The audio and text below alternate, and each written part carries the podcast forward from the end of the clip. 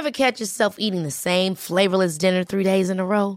Dreaming of something better? Well, HelloFresh is your guilt-free dream come true, baby. It's me, Kiki Palmer.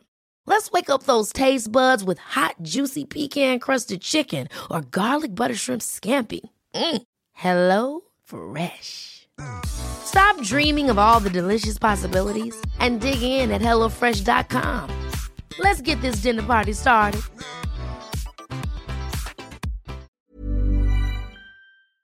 Se van acercando las vacaciones y si tienes un bebé en casa, seguro que te preocupa cómo organizar sus comidas durante los viajes, los días de playa o las salidas a la montaña. Una opción cómoda y muy socorrida son los potitos de Nutriben, porque saben cuánto te preocupa dar a tu bebé tarritos nutritivos y con todas las garantías. Los potitos se preparan aquí en España con los mejores ingredientes, como frutas, verduras, carnes o pescados, y solo emplean aceite de oliva virgen extra. Esos ingredientes tal cual se trituran, cocinan y se envasan al vacío para su correcta conservación. Y ya sabes que igual de importantes son los ingredientes que lleva un alimento como los que no lleva.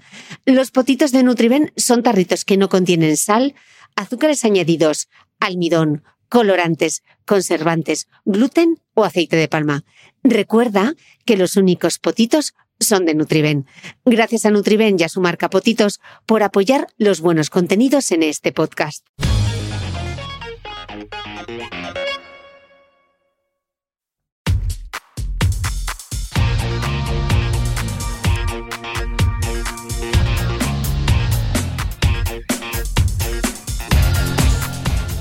Hola, soy Cristina Mitre, periodista y autora del blog de Beauty Mail. Bienvenido a este nuevo episodio de mi podcast, un espacio semanal en el que entrevisto a grandes expertos de la salud y el bienestar para que aprendamos juntos a vivir mejor.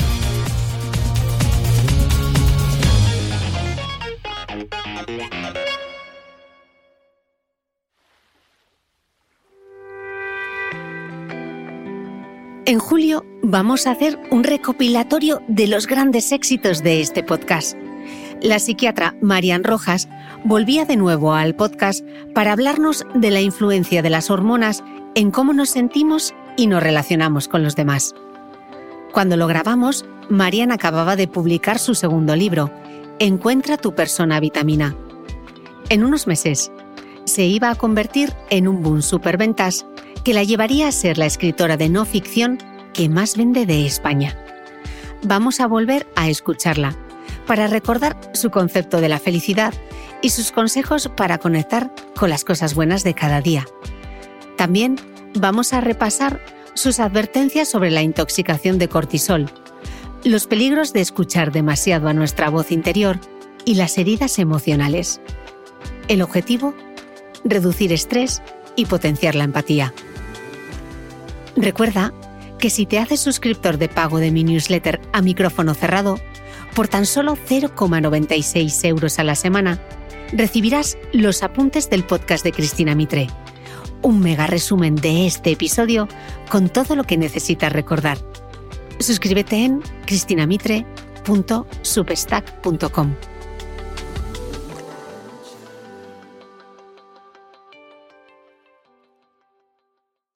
Marian, bienvenida de nuevo al podcast.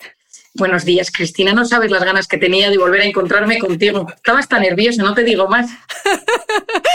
Marian, en nuestra anterior charla hablamos largo y tendido de la depresión y de hecho fue el segundo podcast más escuchado de la cuarta temporada.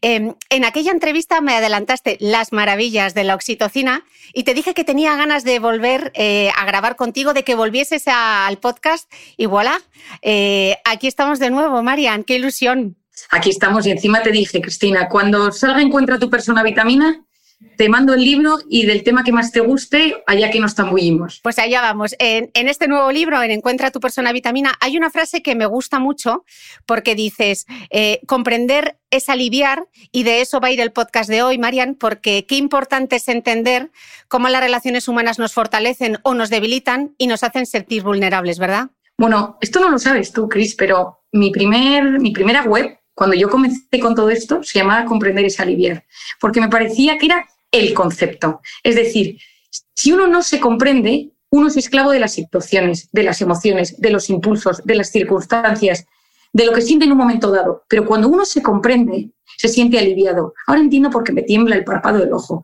Ahora entiendo por qué tengo pesadillas. Ahora entiendo por qué tengo la tripa hinchada. Ahora entiendo por qué se me duerme la mano. Y cuando uno comprende a los demás, que es esta parte del segundo libro, cuando uno comprende por qué las relaciones con los otros son de una manera u otra, uno se siente aliviado. Porque si uno no se comprende, sufre innecesariamente. Y parte de estos dos libros, Cómo hacer que te pasen cosas buenas, y este segundo, Encuentra tu persona vitamina, es un camino para comprenderse a uno mismo. En el primero es comprender cómo funciona mi cuerpo, cómo se unen la mente y el cuerpo, cómo es mi personalidad. Y en este segundo es comprender cómo son mis relaciones humanas, cómo me relaciono con mis padres, con mi pareja, con mis hijos, con amigos, con compañeros de trabajo, o cómo no me relaciono porque no sé relacionarme. Y dónde está eh, el origen de todo eso, de que depende, eh, si, si depende de las heridas de la infancia, si depende de lo que he sufrido y si, por supuesto, tiene maneras de revertirlo para mejorar ese tipo de relaciones. Mm. Marian, hay otra frase tuya del libro que me ha hecho muchísima gracia y que la tengo subrayada en fluorescente. Y dices, la gente va inflamada por la calle. ¿Eso qué significa? bueno, yo muchas veces digo que si hubiera detector de inflamación, el detector iría por la calle pi, pi, pi, pi. ¿Qué es la inflamación? La inflamación es cuando el sistema inmune se activa para hacer frente a una amenaza que recibe el organismo.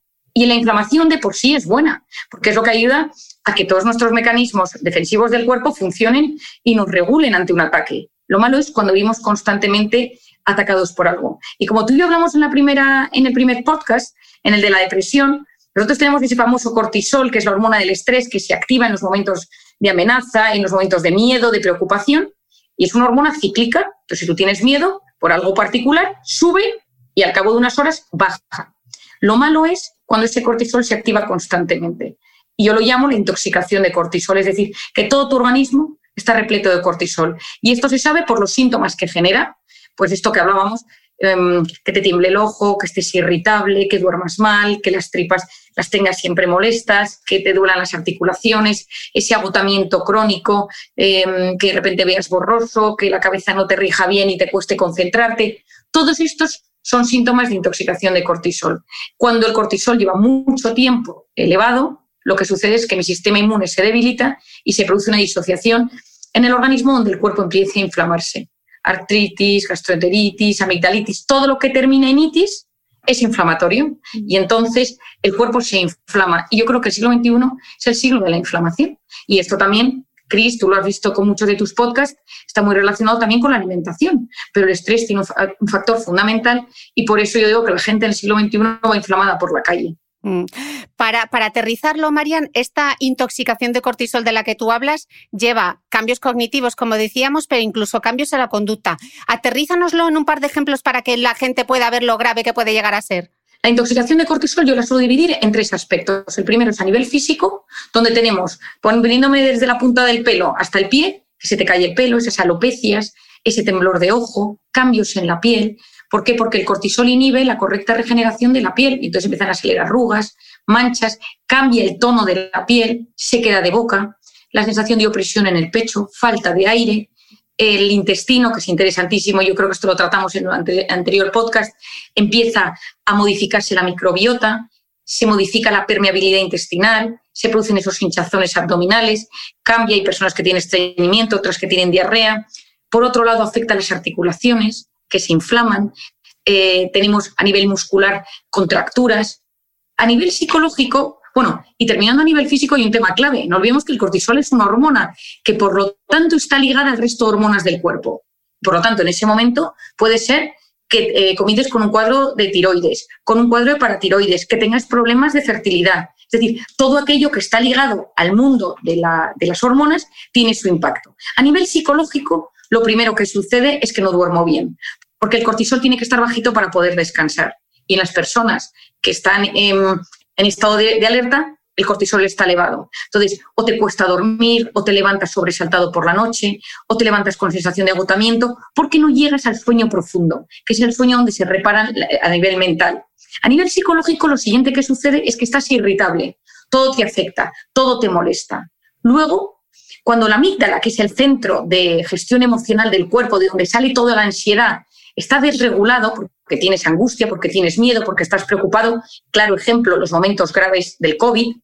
Lo siguiente que sucede, Cris, que es súper interesante, es que la corteza prefrontal, que es la zona delantera del cerebro, que se encarga de la atención, de la concentración, de la resolución de problemas y del control de los impulsos, nada más y nada menos, es decir, lo que nos hace seres libres, que podemos tomar decisiones, se desactiva. Imagínate qué importante. Es decir, cuando tienes miedo, no puedes pensar. Te, te guías a base de impulsos o de lo que dicen los demás.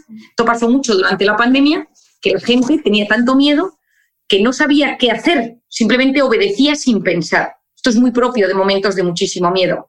Aterrizándolo al día a día, si estás preocupado, no te concentras bien, no tomas bien las decisiones, eh, estás como muy eh, dependiente de ahora me apetece esto, ahora me apetece esto otro, y a la larga eso genera tristeza.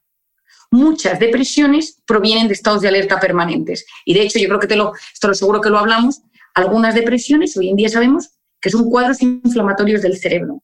Y luego, la tercera es a nivel del comportamiento. Esos cuadros inflamatorios hacen que uno no tenga ganas de salir a la calle, no quiera ver a la gente, eh, no le apetezca ir a ningún plan, es decir, tiende al aislamiento. Por lo tanto, es un círculo vicioso que muchas veces hay que cortar, pedir, pedir ayuda y lo primero de todo, ser conscientes para poder solicitar apoyo en alguien del entorno que nos pueda entender.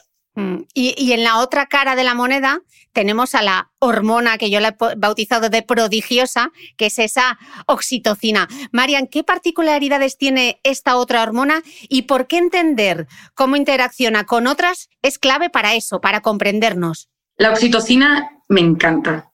O sea, es una hormona que me, que me chifla. Parece que, que esté hablando de, no sé, de una íntima amiga, pero de verdad que tengo ahora mismo una relación con la oxitocina muy cercana.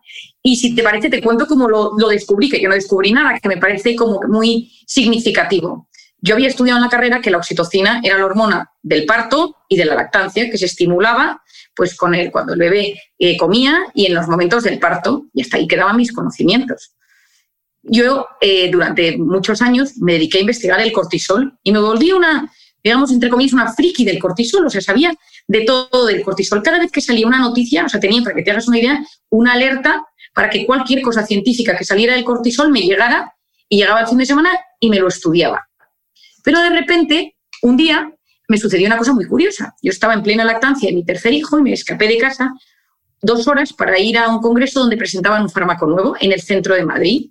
Y entonces de repente lo que sucedió fue que llego al parking del coche y cuando estoy en el parking del coche, de estos parkings del centro de Madrid completamente mmm, oscuros, eh, estoy en el parking y entonces lo dejo, subo corriendo al hotel, mm, presentar el fármaco y me voy.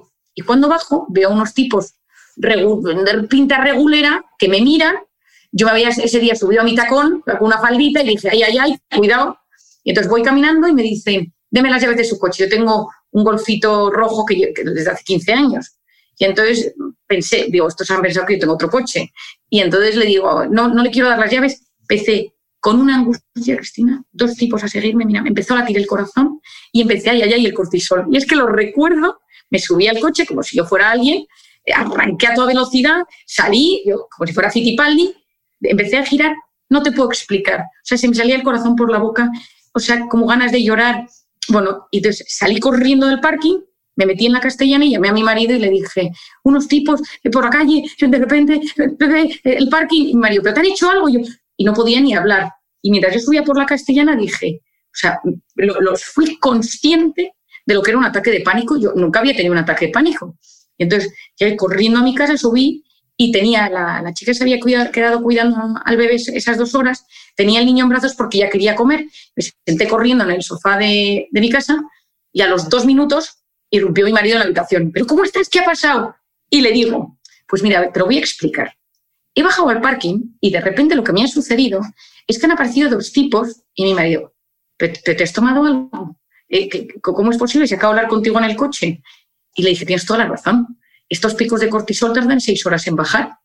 Digo, yo no he hecho nada. Y entonces me quedo mirando al bebé que estaba comiendo y digo, ¡ay, la oxitocina! La oxitocina. Bueno, empecé a poner esta nerviosa y entonces en ese momento termino, termino de comer el pequeño, metí en internet, en, la página que tenemos los médicos para artículos científicos y tal, y dice oxitocina y cortisol relación. Y de repente leo, cuanta más oxitocina, menos cortisol. Casi me muero. dije, aquí tengo mi segundo libro. entonces he pasado dos años investigando la oxitocina. Entonces, es la hormona de los abrazos. Y va y de repente llega la pandemia y nos dicen que no nos abracemos y yo en pleno libro del abrazo. Digo, esto no puede ser posible. Y entonces me ha venido muy bien, digo, me ha venido muy bien porque es terrible lo que ha pasado, para todavía investigar mucho más esta hormona. ¿Quién es la oxitocina, Cris? Pues la oxitocina es la hormona Sí, eso quería que nos lo explicásemos, porque hay dos claves, por lo que he leído en, tu libro, y me gustaría que nos lo explicases como, en plan, eras una vez el cuerpo humano, y me gustaría que nos hicieses un viaje a los receptores de la oxitocina y al corazón del nervio vago. Así que navéganos por ahí a ver si lo entendemos bien para aterrizarlo. Vale, lo primero de todo es que, aunque a mí me encanta estudiar el mundo hormonal, me parece importante, porque mucha gente me lo consulta en redes, me manda correos preguntándome, explicar que no estamos determinados por las hormonas. Las hormonas nos influyen poderosamente, y ahora explicaré cómo, pero nosotros somos libres al final de tomar una decisión con respecto a esas hormonas. Pero saber que tiene una enorme influencia nos ayudará a luego ser conscientes de cómo ayuda y cómo no ayuda. Esta es la primera idea que me parece clara. Mm. Uno de los aspectos más importantes de la oxitocina es saber que no está solo ceñido al ciclo reproductor, es decir, a la mujer que te da luz y, da el pecho, porque todo esto sería un drama, sino que tiene que ver con muchos momentos de la vida, pero siempre está vinculado con las personas, con los, vínculos entre las personas. Siempre que se genera un vínculo entre alguien, madre que abraza a su hija, pareja que se abraza, relaciones sexuales, cuando uno va a ver a una persona mayor y le coge de las manos, cuando uno recibe un masaje, es decir, cuando hay un contacto piel con piel, cuando hay un abrazo, cuando hay algo donde muchas personas están juntas y de forma eh, conjunta pues cantan o hacen una actividad y donde eso genera un vínculo, ahí se genera oxitocina. Esto es la primera clave. La segunda clave es que la oxitocina es la hormona de la empatía. Es decir, la gente más empática tiene más oxitocina o al revés. Cuanta más oxitocina, más empatía. Si volvemos a nuestro famoso cortisol, que es la hormona del estrés, nos vamos a entender.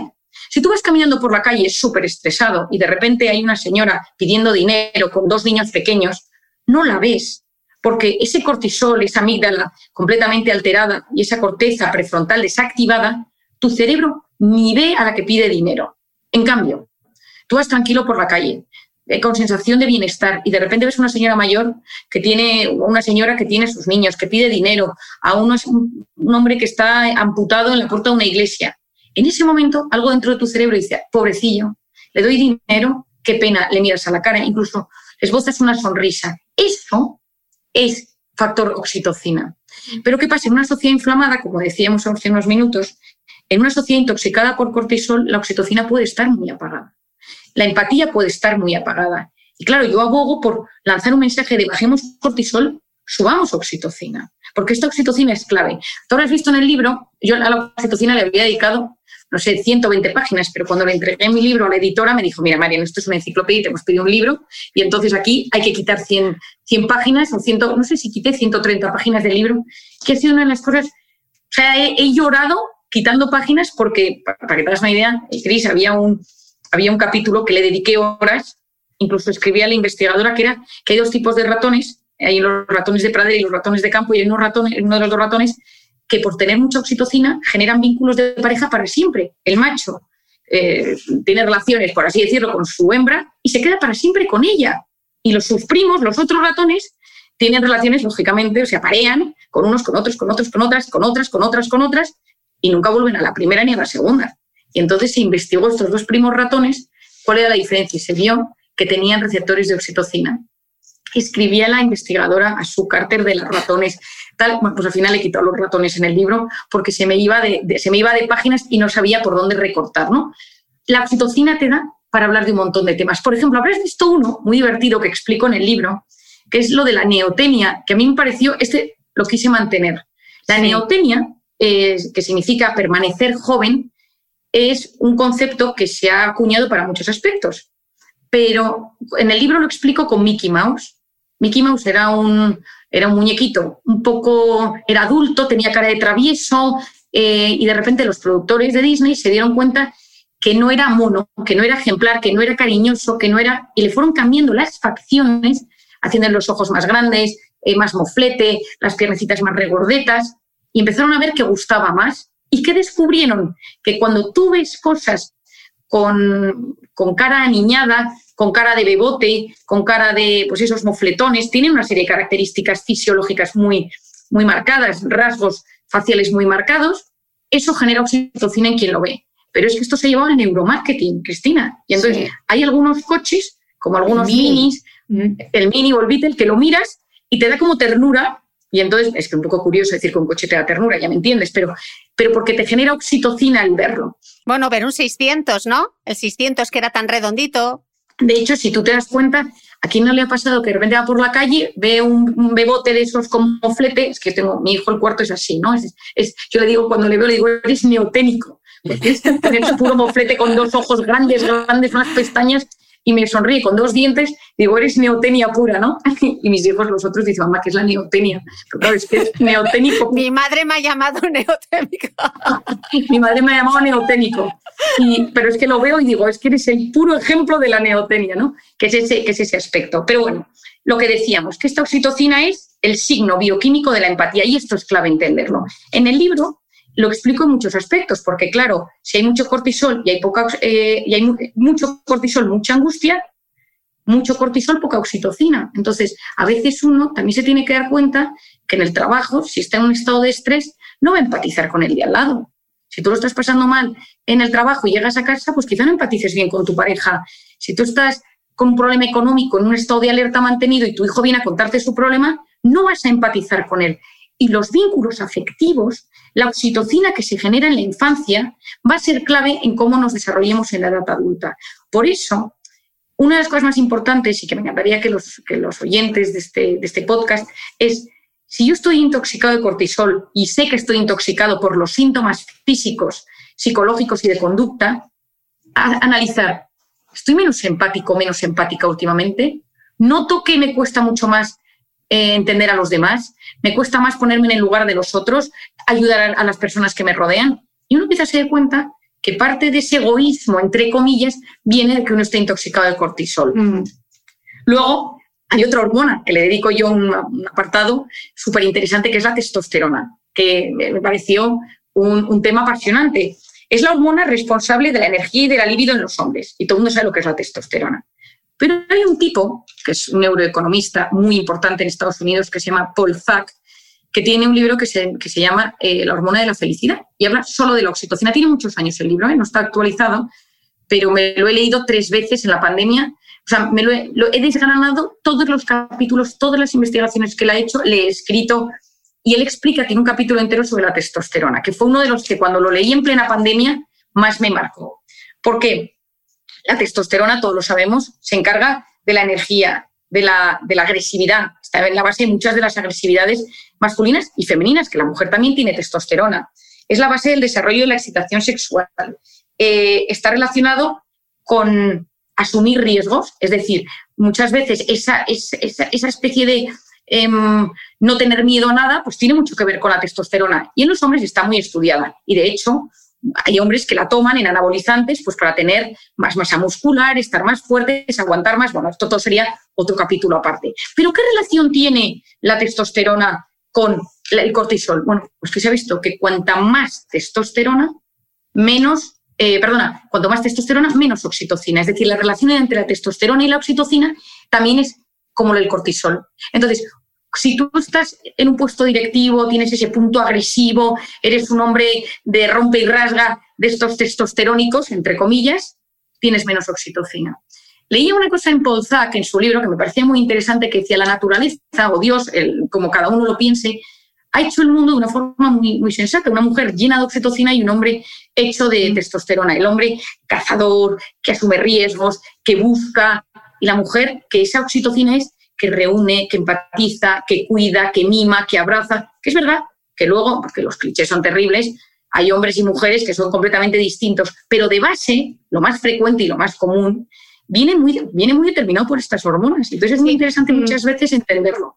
Tú, de hecho, recoges un estudio de, eh, de de 2019 que plasmaba que las mujeres tienen un mayor número de oxitocina circulante en plasma y también más receptores de esta que los varones. Entonces, ¿esto en el fondo qué supone? Marian? Bueno, pues que ese, ese fondo que a veces tendemos a decir que somos iguales las mujeres y los hombres, yo digo en el libro, efectivamente, iguales en derechos, iguales en miles de aspectos, pero la mujer es, la mujer en general, lo más frecuente, porque yo nunca, eh, nunca doy una, una, una, afirmación totalitaria nada, pero la mujer es la que reúne, la que acoge, la que abraza, la que empatiza, es maestra del mundo sentimental. O sea, ¿quién se encarga de organizar los planes familiares y llamar y quedar y poner las fechas? Oye, nos vemos tal día. La mujer tiene esa, esa faceta de cuidadora muchísimo más desarrollada que el hombre, de, eh, de cuidar sus lazos afectivos. Los hombres muchas veces están tres meses sin ver a un amigo, se vuelven a ver y como si no hubiera pasado nada. O sea, que en el fondo, en el fondo es una, puede ser una cuestión biológica. O sea, ya sé que,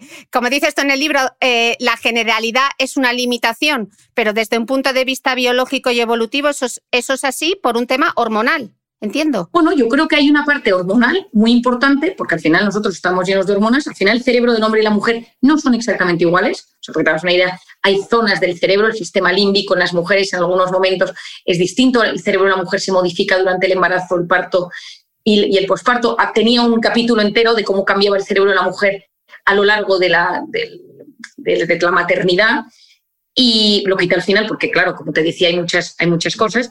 Es decir, que el cerebro se va adaptando a, cómo somos, a nuestras circunstancias, a nuestros estados hormonales. Es que el cerebro de la mujer, los primeros 15 días que está embarazada, ya se ha modificado, porque ya está en modo, aquí puede haber, aquí hay una vida. Entonces, es tan interesante entender esto que efectivamente las hormonas tienen un papel fundamental, son claves. Y de hecho, las mujeres que tienen más testosterona, pues tienen más, pues a veces tienen más vello, a veces tienen más masa muscular, a veces tienden más a, pues a tener grasa en, lugares donde tienen los hombres. O sea que sí, hay una parte hormonal que influye poderosamente en nuestra forma de ser, pero hay hombres eh, muy testosterónicos que de repente se convierten en personas de una enorme empatía porque lo trabajan. Por ejemplo, en el libro lo explico. Yo tengo un amigo, que es un caso de un amigo cercano, lo cuento, que es un tipo que le encanta hacer deporte, tiene un puesto de, que manda mucho, es de estos que es de romper y rasga. Y se me decía, si alguna vez soy padre, a mí que no vengan con las tonterías estas que vienen ahora de las nuevas teorías de que si la pego, de que si el piel con piel y tal, ¿no? Entonces yo me acuerdo perfectamente que cuando, que cuando nació su, su hija, el, pues el ginecólogo le dijo, bueno, ahora abrazala, tal.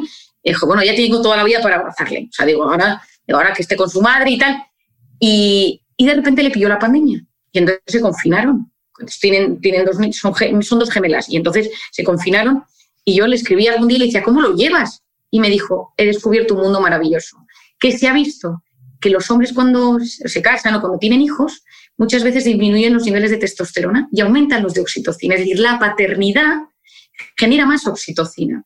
Y entonces son momentos donde esos padres están más cercanos, cuidan más, cosas que no habían hecho nunca, porque, porque estaban dedicados a, otros menesteres, de repente sacan esa parte más paternal, más de cuidado, más maternal, y efectivamente se ha visto, Paul Zack, este investigador que te digo, les, pues, tiene un kit en el que va sacando oxitocina a la gente en diferentes circunstancias, y ha visto que los hombres cuando ya se comprometen y tal, pues muchas veces eh, aumentan sus niveles de oxitocina y bajan los de testosterona. Mm. Al igual que se ha visto, por ejemplo, que un hombre se divorcia y a los pocos meses vuelven a subir sus niveles de testosterona. Es decir, que sí que hay un punto hormonal que se va modificando a medida que las circunstancias cambian en la vida.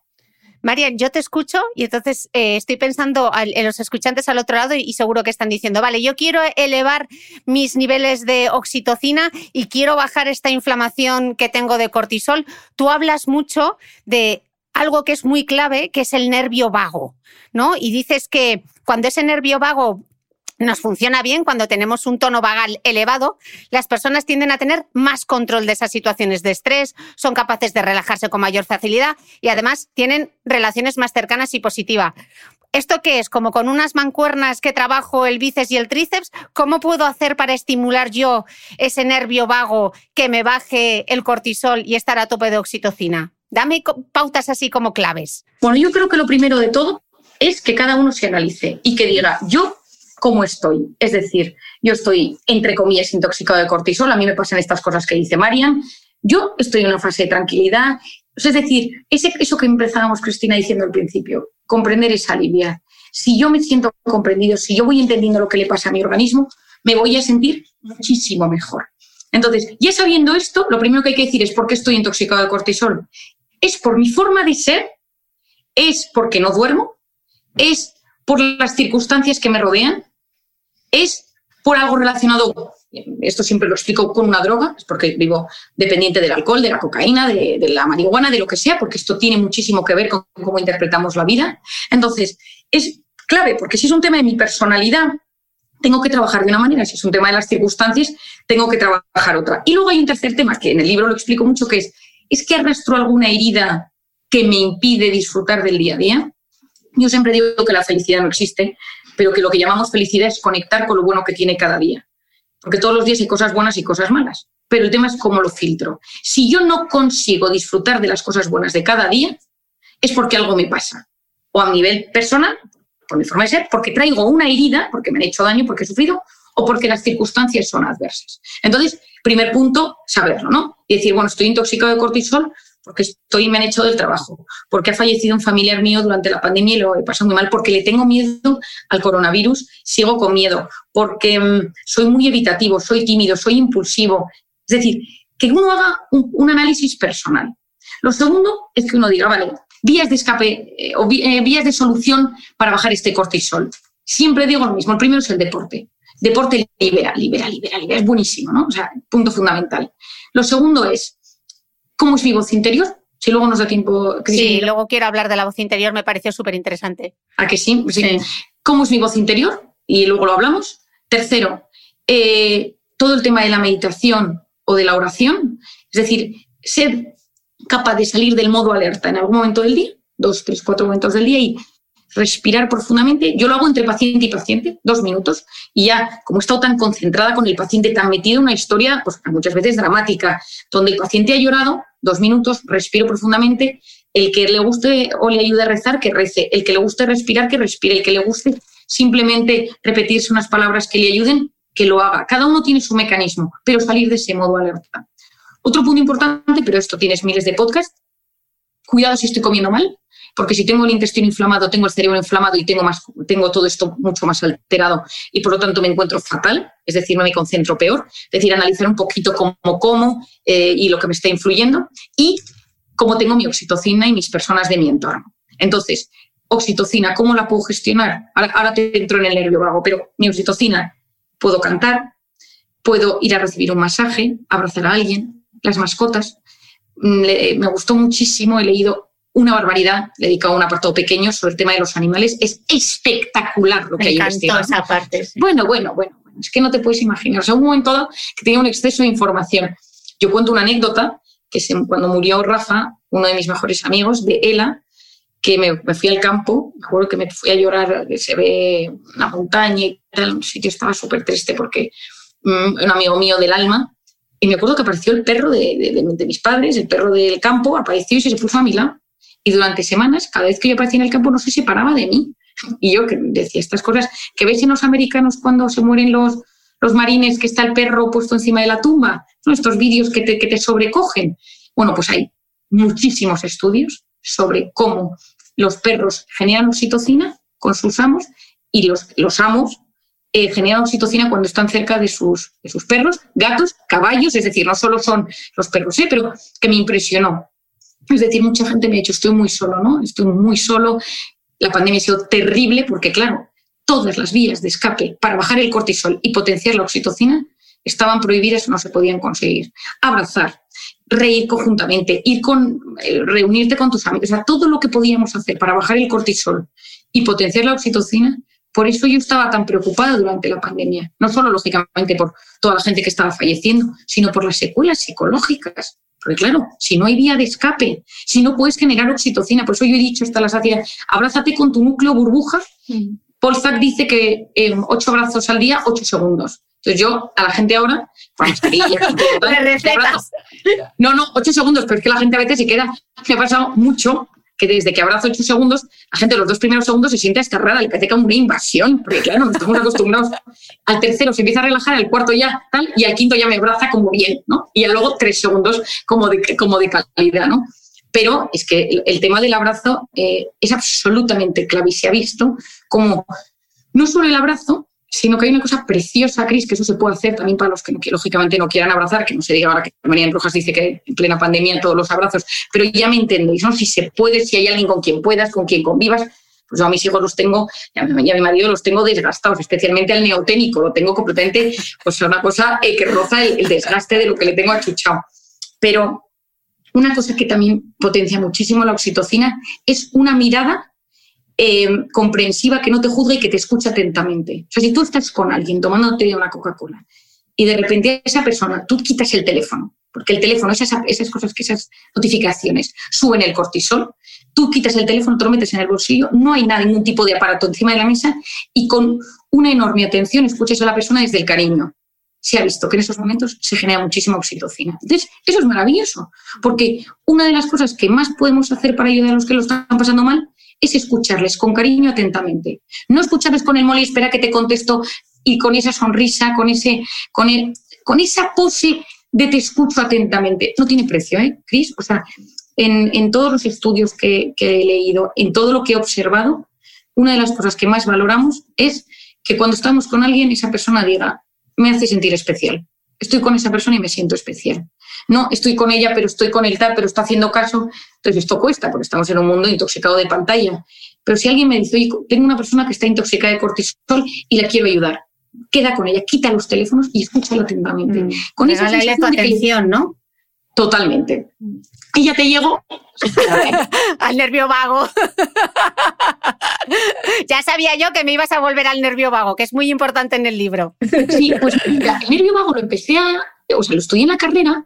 Eh, lógicamente en la, en la, carrera te das cuenta que te explica muchísimas cosas, pero claro, a mí lo que me gusta es cerrar el círculo de la hormona, la oxitocina y tal. Yo había leído mucho el nervio vago, pero no acababa de encontrarle como la unión con todos mis amigos, con la oxitocina, con el cortisol, con la empatía y tal, ¿no? Y entonces, ¿qué es lo que vi?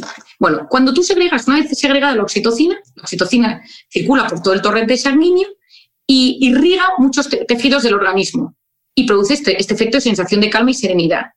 Y entonces, ¿qué pasa? Que una de las cosas que hace esta oxitocina es activar el nervio vago. Es decir, la oxitocina llega a diferentes lugares del organismo, hay varias zonas del cerebro, tiene varios lugares donde tiene una gran, eh, una gran implicación, pero el nervio vago es uno de ellos. El nervio vago inerva el corazón y el intestino y tiene una función importantísima. Entonces, ¿qué pasa? Nuestro corazón, el corazón de cada ser humano, late unas 115.000 veces al día que nosotros seamos conscientes. O sea, yo no digo ahora quiero que latas, ahora quiero no latas, porque no haríamos otra cosa. Lo hacemos sin que le prestemos atención. El hígado funciona, los riñones funcionan, es decir, el intestino funciona y todo eso depende del nervio vago.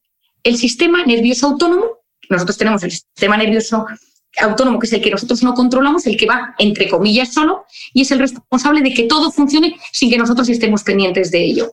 Se encarga de controlar los pulmones, los bronquios, el corazón, los músculos, el hígado, el estómago, los riñones, el páncreas, es decir, y tiene dos maneras de funcionar. Una, el sistema nervioso simpático, que es cuando te pones en modo alerta, famoso cortisol, y el parasimpático, la meditación, el mindfulness, esos momentos de gran relajación. Y quien gestiona el sistema nervioso parasimpático, como si fuera el director de operaciones, ya que representa el 75% de las, eh, de las fibras parasimpáticas, es el nervio vago. Y es el que transmite la información del estado de la persona directamente al cerebro. Entonces, claro, es que imagínate lo importante que puede ser. Entonces dice, el peligro ya ha pasado, cuidado que estás en peligro. Y se lo va diciendo al pulmón, se lo dice al intestino, se lo dice al páncreas. Y entonces, claro, imagínate, si el nervio vago está bien, todo funciona bien. Ahora, como el nervio vago esté mal, ojo al dato que pueden pasar muchísimas cosas.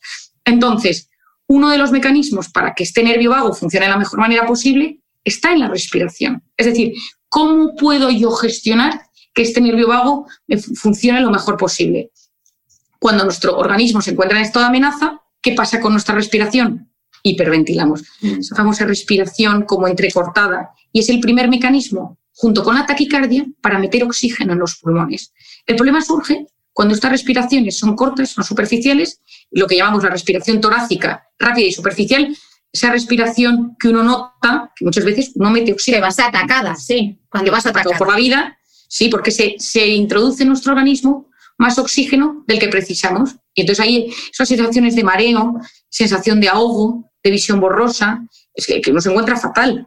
Entonces, cuando uno habla de hay que aprender a respirar, consiste que cuando tú estás en un estado de amenaza y tú sabes respirar, automáticamente, es que es una cosa muy fuerte, o sea, en un par de minutos todo tu organismo puede entrar en calma si sabes respirar. Por eso hay, hay sitios, hay lugares que te enseñan a respirar en, pues, en gimnasios, en técnicas de pilates, pero que es importantísimo porque puedes modular ese nervio vago y favorece la relajación muscular, la movilización de otros músculos para que todo tu organismo funcione bien. ¿Quién más estimula el nervio vago? Pues bueno, a mí me encanta porque todo el mundo puede decir, oye, un día me acuerdo que me leí un, un artículo de un americano que había estudiado el nervio vago y entonces ponía como 100 cosas para estimular el nervio vago. Y dije, bueno, seamos prácticos y vamos. Vamos a hacer un resumen. Vamos a hacer un resumen. Uno, el agua fría refrescarse las manos, la cara o darse una buena ducha puede activarlo. Y luego, cuando te hayas duchado con agua fría, a mí me encanta el agua ardiendo, ¿no? O sea, que para mí esto es un poco complicado, pero algunas veces, algunas veces lo hago. Cuando te hayas duchado con agua fría, pones el agua fría en tu cabeza y en el cuello. Y entonces, ¿qué sucede? Como tienes un sobresalto, porque automáticamente tu cuerpo pega un respingo y, probablemente desagradable, luego vas a cambiar de forma de respirar y luego directamente haces un ejercicio de respiración profunda. Automáticamente has activado el nervio vago. La segunda es cantar. ¿Por qué? Porque la vibración de la voz estimula el tronco del encéfalo por donde discurre el nervio vago y ayuda a regularlo de forma sana. La tercera es reírse. Esa risa carcajada que te quedas como muy a gusto. Esto que me está escuchando sabe a lo que me refiero. Esa risa que no puedes parar justo. Yo siempre digo, ¿no? Esa, risa que yo llamo la risa vitamina, ¿no? Porque es que las carcajadas, el bienestar fisiológico, que te acabas con dolor de estómago, pero muy a gusto, ¿no? Ahí se estimula el nervio vago. La postura al dormir, esto es importante.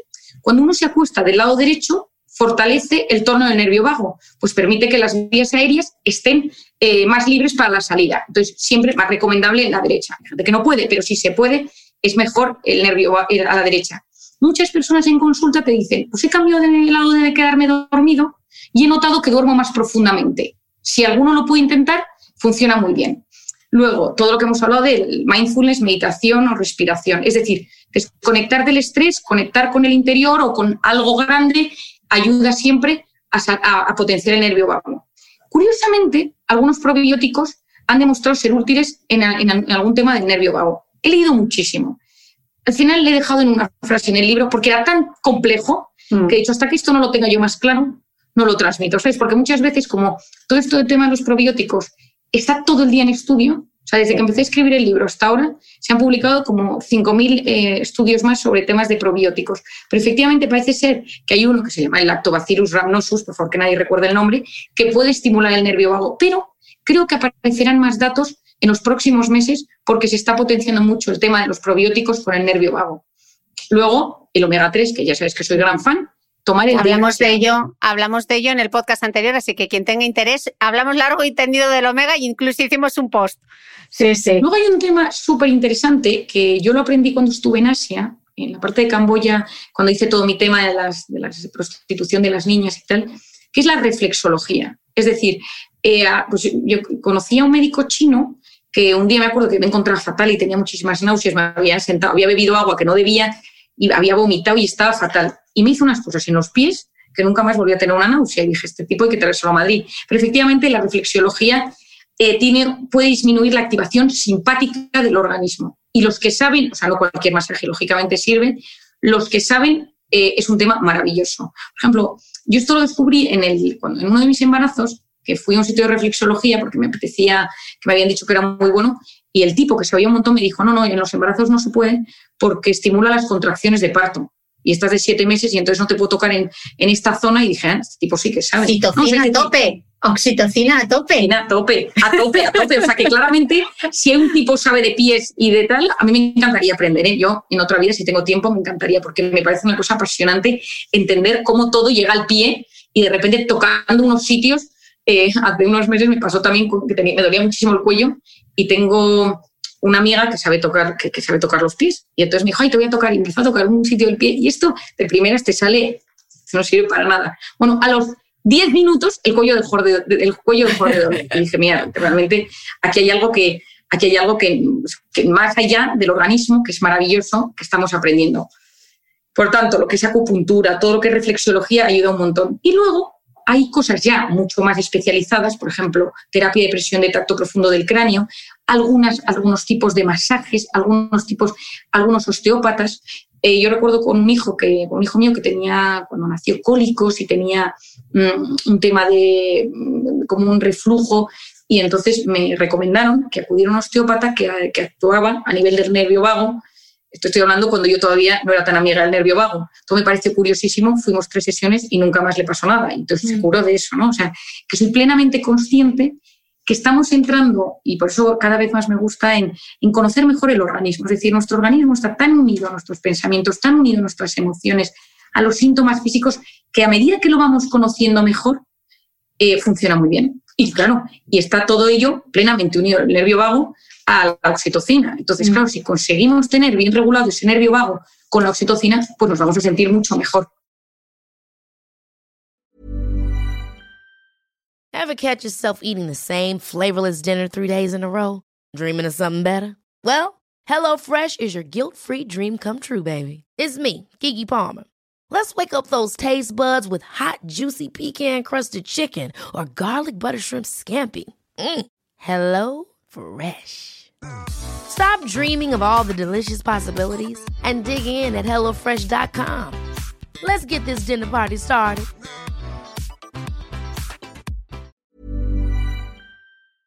¿Sabías que los bebés son capaces de autorregularse y comer lo que necesitan? Hasta el primer año, la leche ha de ser su alimento principal, bien sea lactancia materna o artificial, y poco a poco podrán ir probando diferentes texturas y alimentos. Ahora, con buena temperatura, a todos nos gusta salir más de casa, y en verano pasamos mucho tiempo fuera, en la playa, la montaña o recorriendo el mundo. Si tienes un bebé que ya ha empezado con la alimentación complementaria, para esos momentos puedes contar con los diferentes tarritos que ofrece Potitos.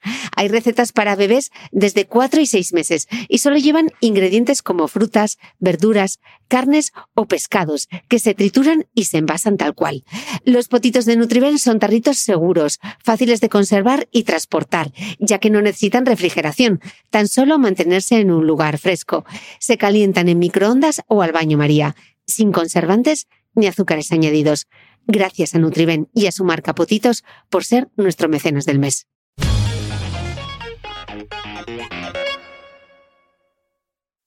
Marian, entonces, todo esto explicaría, eh, hablábamos antes, ¿no? De, ese disfrutar del día a día. Eh, porque en el fondo cada vez tú lo verás muchísimo en consulta y a mí hay mucha gente que también me lo ha consultado, ¿no? Que cada vez hay como más gente que siente como ese vacío interior, ¿no? Personas que te dicen, es que yo lo tengo todo, pero no puedo disfrutar de nada.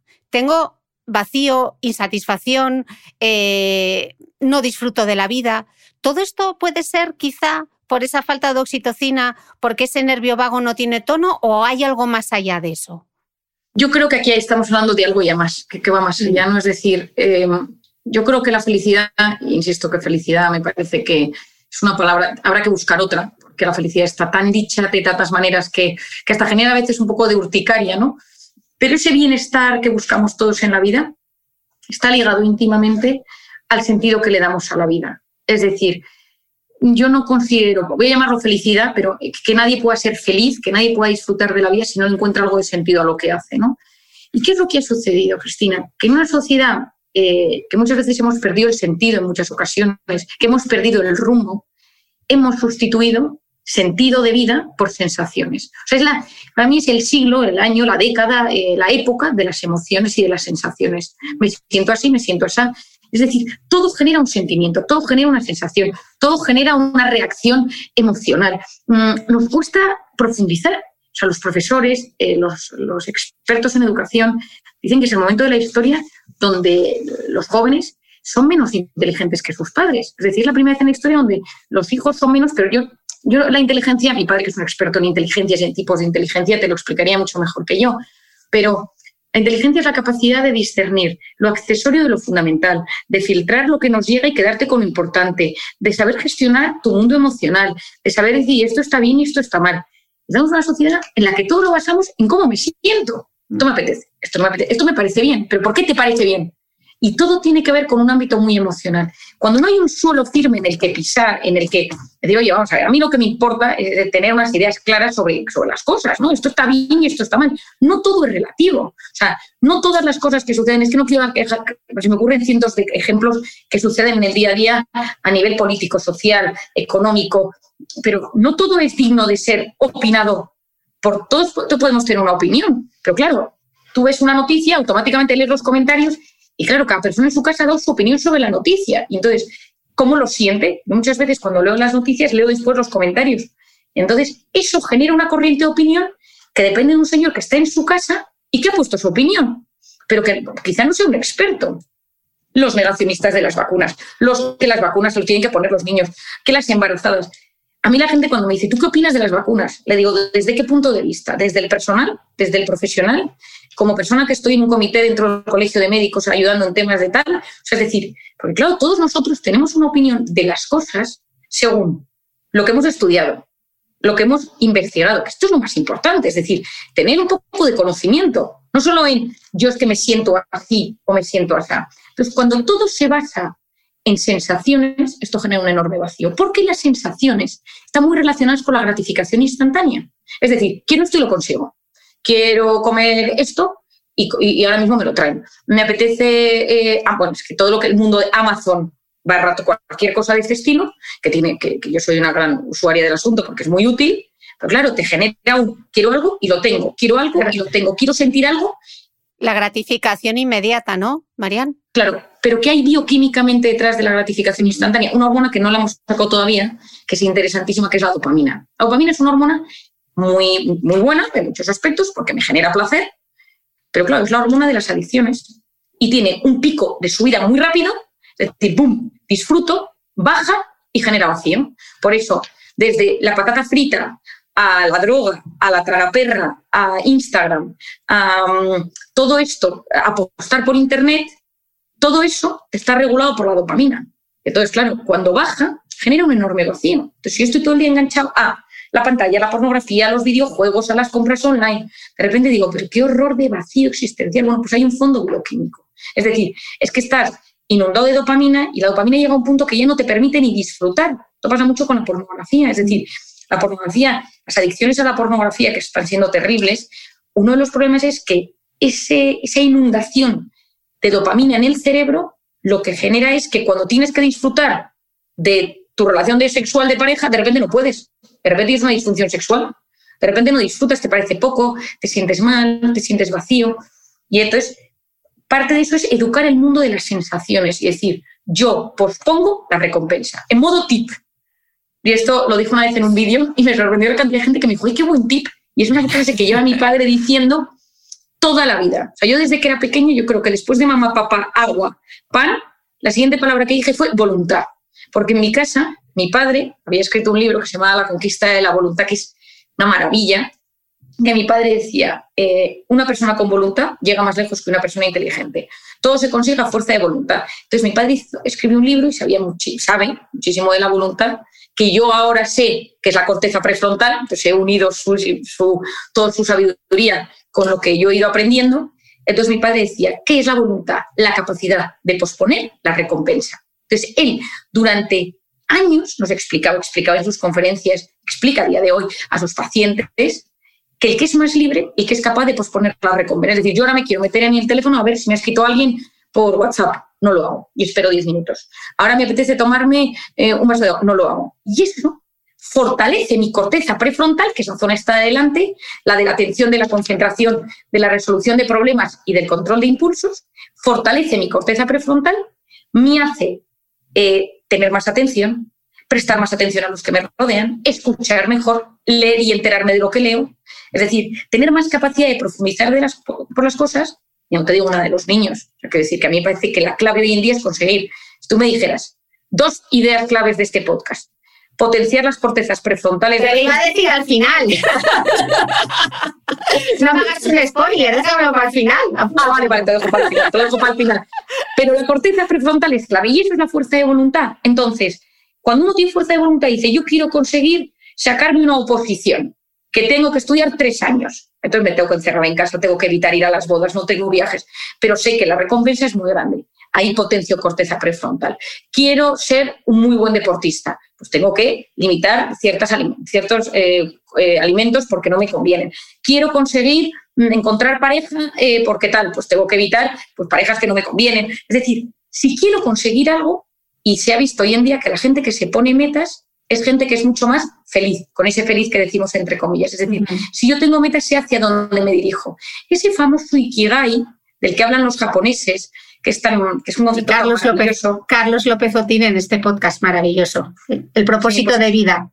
Sí, pues lo voy a, lo voy a escuchar, que justo no te lo justo no te lo he escuchado. Que es una maravilla, que es que cuando consigues ese propósito de vida, sí, ese sentido, tengas 70 años, tengas, eh, el otro día hablaba con un paciente de 75 años que me decía, le, decía, ¿cuál es el sentido de tu vida? Y dice, yo siempre dije que tenía que aprender arqueología antes de morirme y ahora ya por fin tengo tiempo, ¿no? Dije, este señor nunca va a tener nada en su, en su, en su estado de ánimo porque tiene, tiene siempre metas e ilusiones por conseguir, ¿no? La felicidad consiste en tener siempre ilusiones por algo, por aprender, por Mm, yo te digo que si tuviera tiempo, pues aprendería a cocinar bien, o aprendería otro idioma, o me encantaría hacer un curso de historia, no la vida da para lo que da, ¿no? Pero el hecho de tener ilusiones, las ilusiones alimentan el alma y hace que uno tenga menos posibilidades de deprimirse. Cuando uno no tiene ilusiones, el corazón se pone triste, el alma se entristece y uno puede caer en el pozo de la depresión. Por eso yo cuando tengo un paciente triste en consulta, siempre lo primero que busco es algo en lo que agarrarse, ayudarle bioquímicamente, pero siempre algo en lo que agarrarse. Porque si te agarras a tu nieto, a, tu padre, a un trabajo que te gusta, una afición, es mucho más difícil que la depresión inunde tu, tu, organismo y te sientas mal.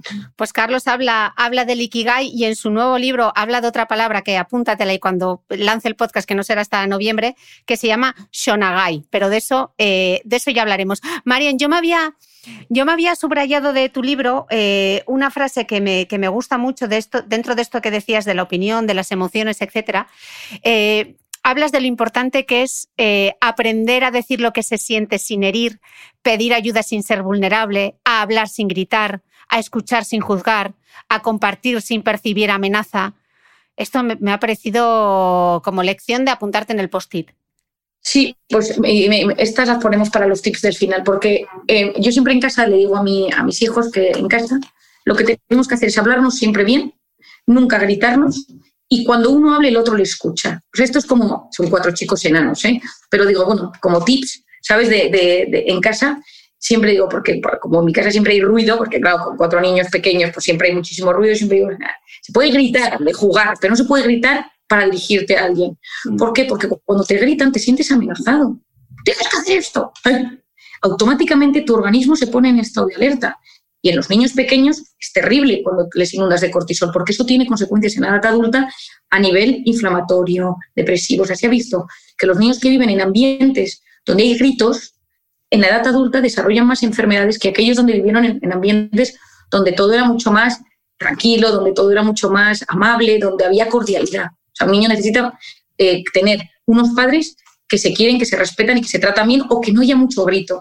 Entonces, a mí me parece que una de las cosas que más ayuda es evitar juzgar. Nosotros tenemos un juicio em, interno y otro externo. El interno es que todo lo que nos va llegando genera algo dentro de nosotros, desde cómo va vestido, cómo habla, eh, cómo se expresa, con quién va, quién le acompaña, que nos cuenta, que nos dice, he veraneado no sé dónde. Y automáticamente eso genera algo en ti porque te gusta, porque no te gusta, porque te parece un sitio bonito, porque te parece un sitio horroroso. Y luego está cómo se lo dices, ¿no? Es decir, puedes callártelo, luego puedes decir, pues qué sitio tan horroroso, la verdad es que me, me ha parecido un sitio terrible, demasiado hortera, demasiado pijo, demasiado mm, no sé qué, demasiado, eh, no hay playa, la playa es horrible. Y como esa forma de relacionarnos con la vida y con las personas genera algo dentro de nosotros, pues desequilibra nuestro nervio vago, el famoso cortisol, es decir, cuando uno escucha y está dispuesto a escuchar, da igual lo que te digan, y, decir, oye, pues cuéntamelo. A mí esto, ¿sabes? Una de las cosas en las que más me ha ayudado en mi vida, probablemente en lo que más, es con mis pacientes. Yo tengo pacientes de todo tipo, clase y condición. Entonces, desde el más pobre hasta un tipo famoso, desde un señor súper humilde hasta... Es decir, tengo, mira, te cuento una anécdota que te gustará. Eh, tengo un señor que es, eh, que es camionero, que se recorre Europa que es un tipo eh, estupendo y que escucha tus podcasts, Chris. Y entonces, un pues desde aquí le saludamos. Sí, es un tipo, eh, encima le encantará, le va a hacer una ilusión cuando sepa que le he citado. Y entonces va por toda Europa repartiendo cosas y vuelve a España y tal, y su familia. Entonces, pero en un momento dado en el podcast escuchó pues, pues, todo el tema de la depresión, se dio cuenta que él tenía una depresión, pero por el trabajo no se atrevía a reconocer esa depresión. Entonces me mandó un correo y yo le ayudo siempre que, bueno, ha venido varias veces a consulta y le ayudo en todo lo que puedo y tal, ¿no? Entonces, bueno, pues él tiene eh, una historia pues, pues, pues personal durísima, ¿no? Que cuando te la cuentan, pues es que lloras, te enfadas, gritas, le juzgas, no le juzgas, le quieres, le pegarías, le, ya me entiendes, ¿no? Es decir, te surgen todo tipo de emociones. Bueno, pues una de las cosas que yo más he aprendido es que para ser buen terapeuta, para ser buena pareja, para ser buen padre, para ser buen hijo, tienes que escuchar siempre sin juzgar hasta el final. O sea, es decir, que te lo cuenten y tú ya luego tú tendrás tu, tu opinión interna sobre las cosas, te parecerá mejor o peor, pero no juzgues, porque cada uno tiene una historia. Es que a mí me resulta tan difícil juzgar a alguien, Cris, porque en consulta luego ves lo que hay detrás. Yo me acuerdo, eh, hace unos años, había una persona que había hecho, un tipo que había hecho mucho bullying a muchos compañeros de clase. Y su nombre, yo lo sabía, que este tipo había hecho bullying y que se había puesto muy mal con mucha gente, le echaron del colegio y tal. Y yo no, no le conocía personalmente, pero me había quedado con el nombre. Y este tipo acudió a mi consulta. Entonces yo, cuando vi el nombre y le vi entrar, supe que era él, automáticamente dije, uff, este que hacía bullying. No sabes qué historia. Su padre abusaba de él, eh, le pegaban en casa. O sea, era una historia terrible. Entonces, por eso vuelvo a comprender esa alivio. Es decir, antes de juzgar, antes de intenta saber que esa persona tiene su historia, esa persona tiene sus heridas, esa persona eh, tiene un mundo emocional que quizá no sabe gestionar bien. Y yo mm, lanzaría a los oyentes, es decir, es que este mundo funcionaría mucho mejor si inundásemos con esa comprensión que activa la oxitocina, perdona que vuelva al tema, porque automáticamente estás escuchando atentamente a la otra persona y en vez de decir, te juzgo, y encima te lo digo, y encima te miro mal, y encima ya no te trato bien, en vez de eso digo, oye, es que cada uno tiene su historia, es decir, cada uno tiene sus circunstancias. Y si permitimos pues, que cada uno haga las cosas lo mejor que puede, ayudando, este mundo iría muchísimo mejor. Claro, pero luego luego tengo la oportunidad de escribírtelo en tu muro, en tu feed de Instagram, eh, opino o, exijo que tú te signifiques y que tengas una opinión de todo, ¿no? Cuando en el fondo escuchaba ahora justamente eh, un podcast de, de Forme Semanal, eh, que me encanta ese podcast, y hablaban precisamente de eso, ¿no? A, la gente relevante que se le exige siempre como que tenga una opinión. ¿Y qué pasa si todavía no me he formado una opinión o no quiero expresar mi opinión? ¿Por qué se exige siempre que tengas una opinión determinada hacia algo, ¿no?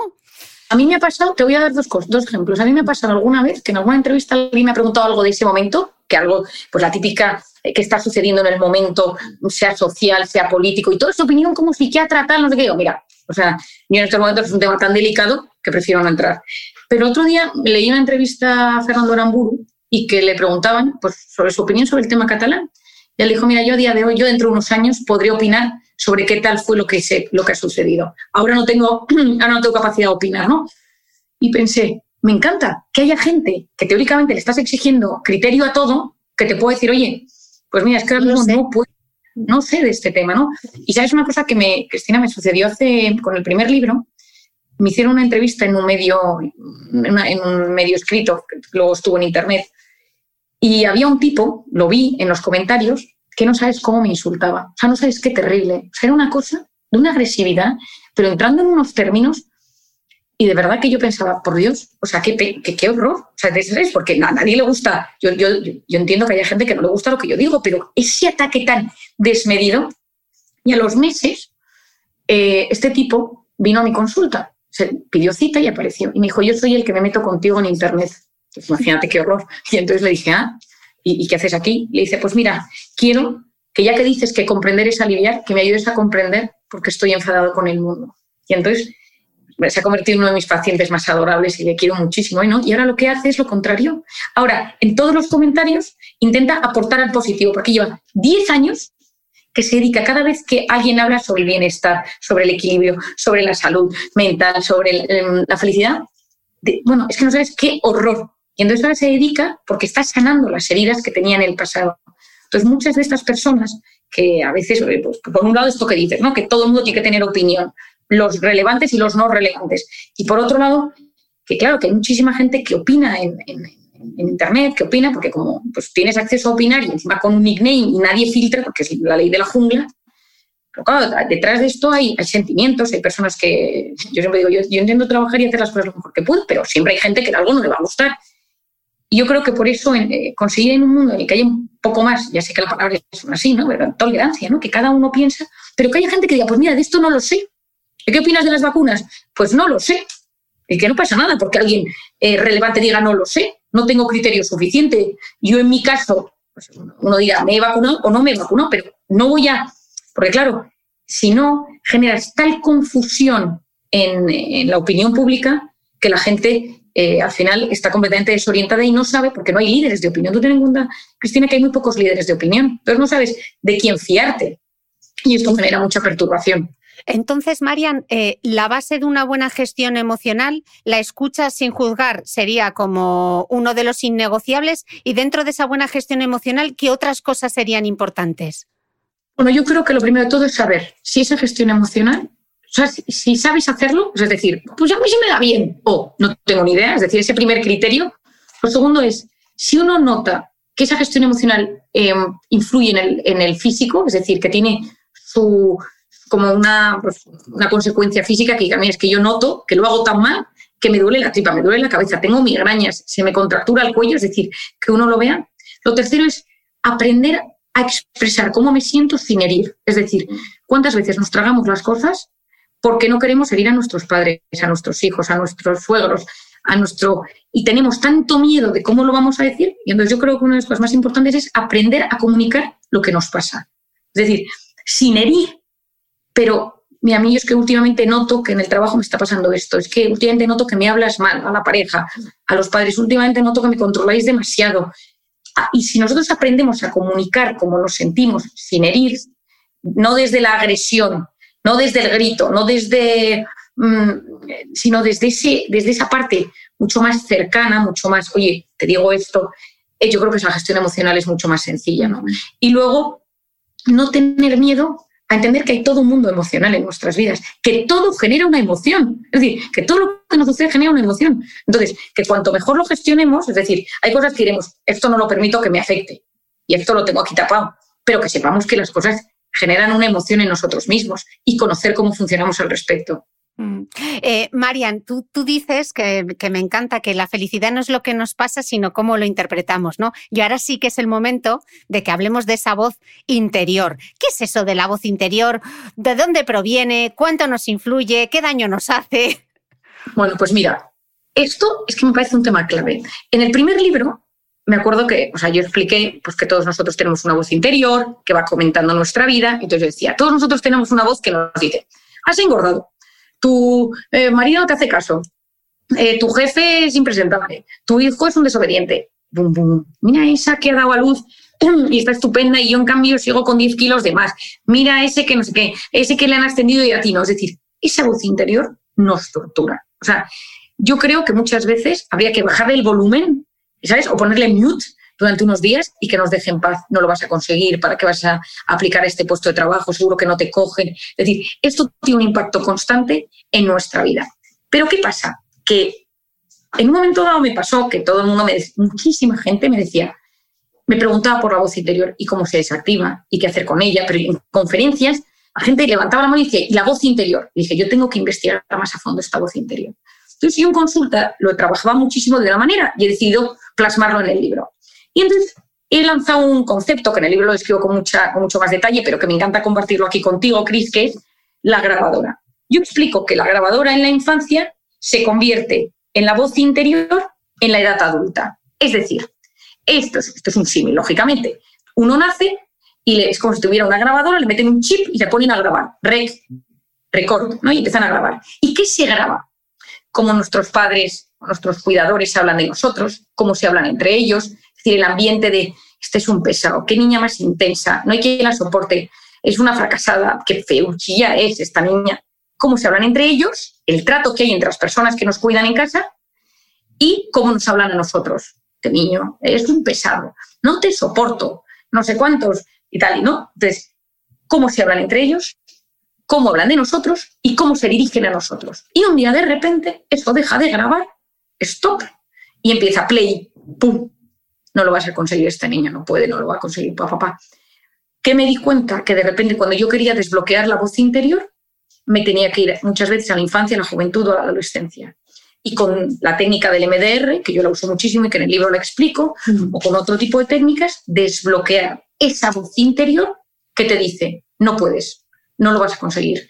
Mm, ¿Para qué mm, no vas a encontrar pareja? No vas a encontrar trabajo. Mm, eres un fracasado. Te culpa. Esa voz de la culpa es terrible, la voz de la culpa. Em, esto lo has hecho mal. Y hasta que uno no tiene que analizar esa voz, la vida es como que te costa, es como si lleváramos una mochila de piedras detrás, porque es dos pasos para adelante y otro para atrás, porque todo cuesta el doble.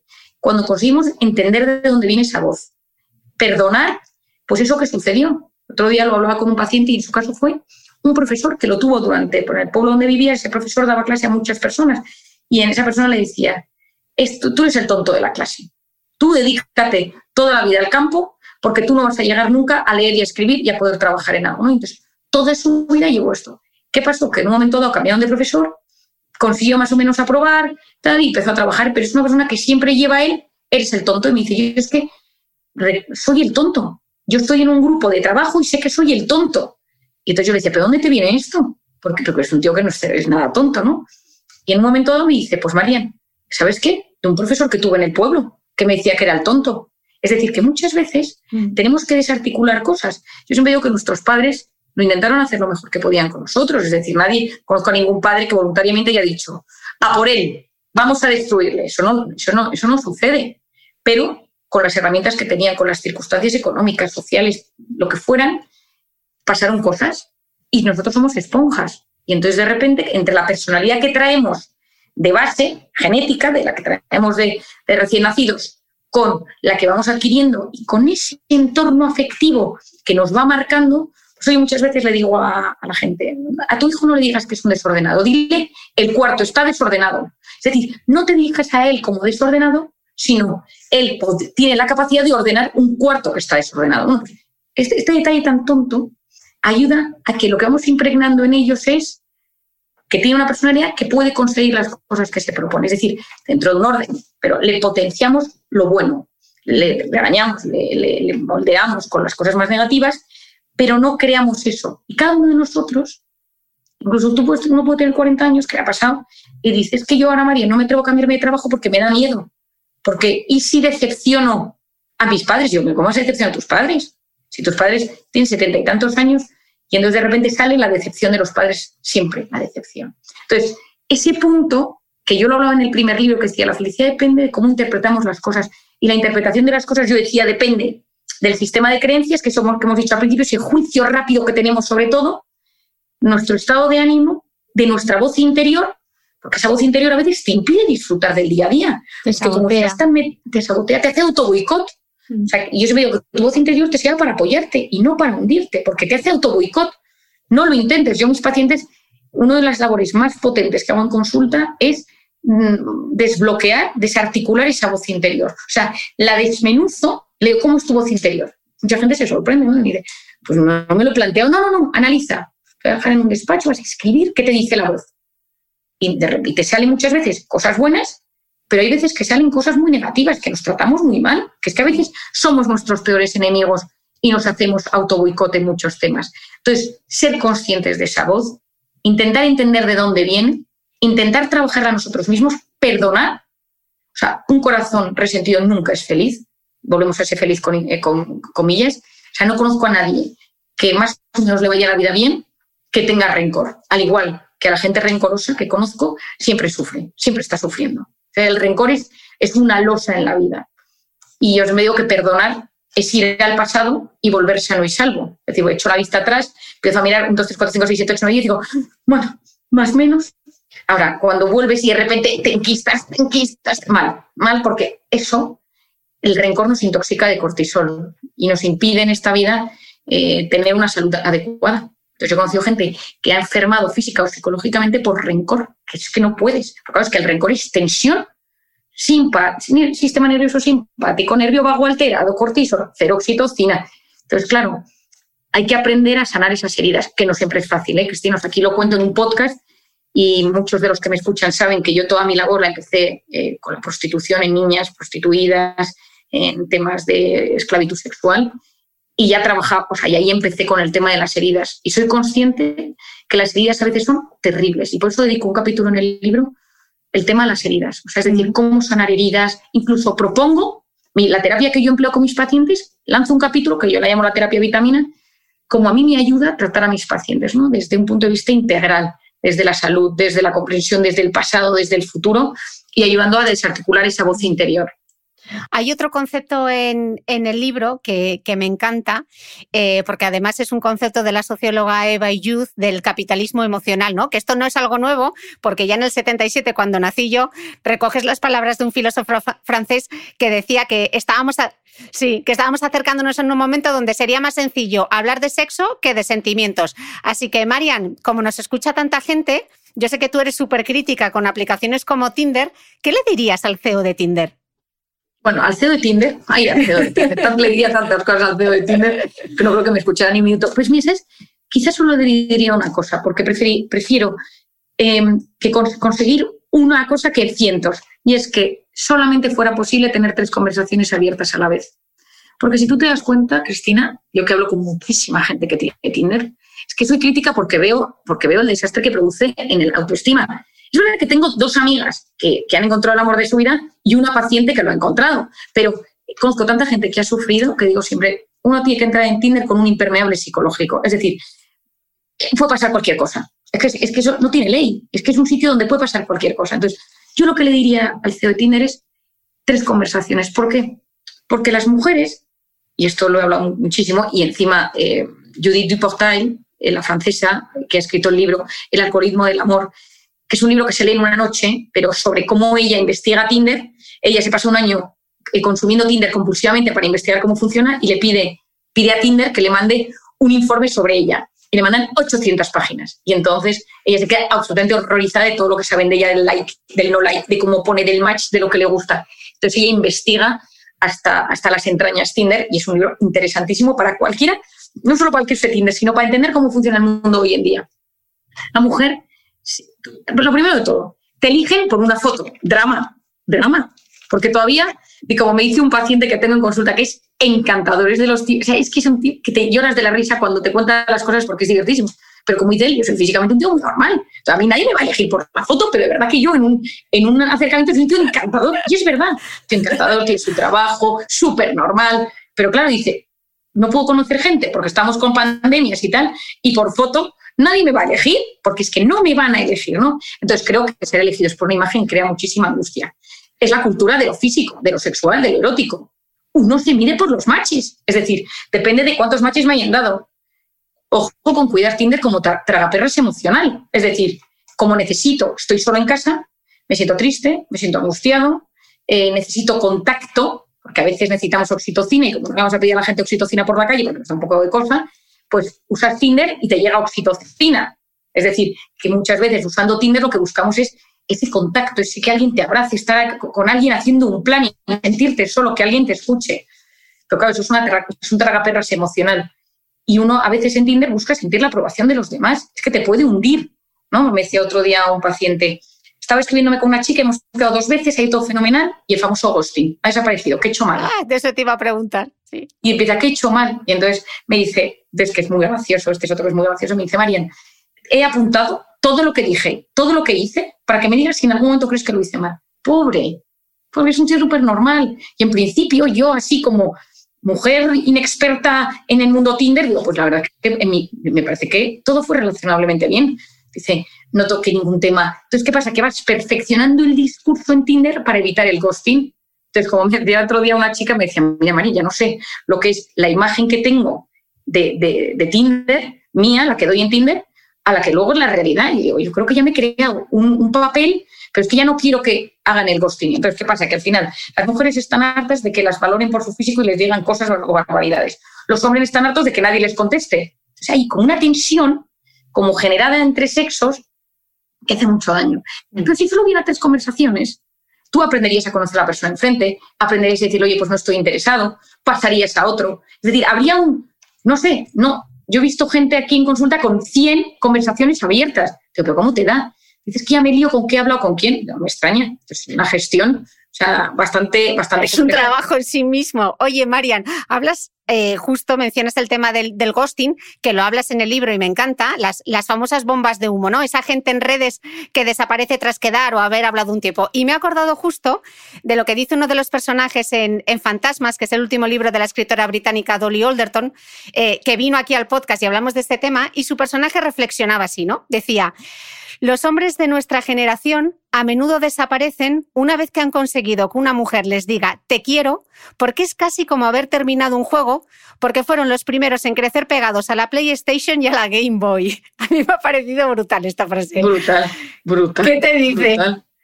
Bueno, es que, es que es un poco esto, ¿no? O sea, yo creo que al final eh, uno tiene primero que saber lo que busca cuando va a estas aplicaciones, ¿no? A veces uno busca pareja, oye, que es que hay gente que busca pareja, otros buscan paliar una sensación de vacío, otros buscan eh, sacar una herida de, otro, de otra pareja, ya sé que lo has sufrido, entonces buscas, otro busca ese, sentirte acompañado por alguien, es que es, a esto, ¿no? Es decir, mucha gente busca ese momento de sábado por la noche, 11 de la noche, solo en casa o sola en casa, ojo, ¿eh? Esa sensación de angustia, tengo veintitantos, treinta y tantos, cuarenta y tantos y nadie, no tengo plan. Entonces, uno, según las expectativas que tiene, va avanzando en quedo, pues, a acostarme con alguien esta noche y tener eso, pues punto y final, ¿no? esa mezcla de dopamina y oxitocina. Pero de repente hay hombres que consiguen que la mujer les diga, oye, encanta, estoy contigo y tal, y hay hombres que dicen, ya está, consigo lo que quiero, ya, match, ok, ¿no? Don. Pero yo creo que hay tal mezcla de lo que busca la gente en estas aplicaciones. O sea, aquí sí que te diría, Cristina, que creo que efectivamente esto que dice la autora británica tiene razón, pero creo que hay muchísimos, quizá porque tengo 50 pacientes a los que he hablado con esto en profundidad en Tinder, ¿no? Entonces conozco gente que busca pareja, gente que lo hace de vía de escape, gente que tiene un mal día en el trabajo y dice, me descargo la aplicación y hoy quedo con alguien. Em, es decir, que no siempre es, eh, hay gente que dice, o sea, que lo hace bien y dice, voy a intentar conocer a alguien de verdad. Hay gente que dice, quiero conocer amigos.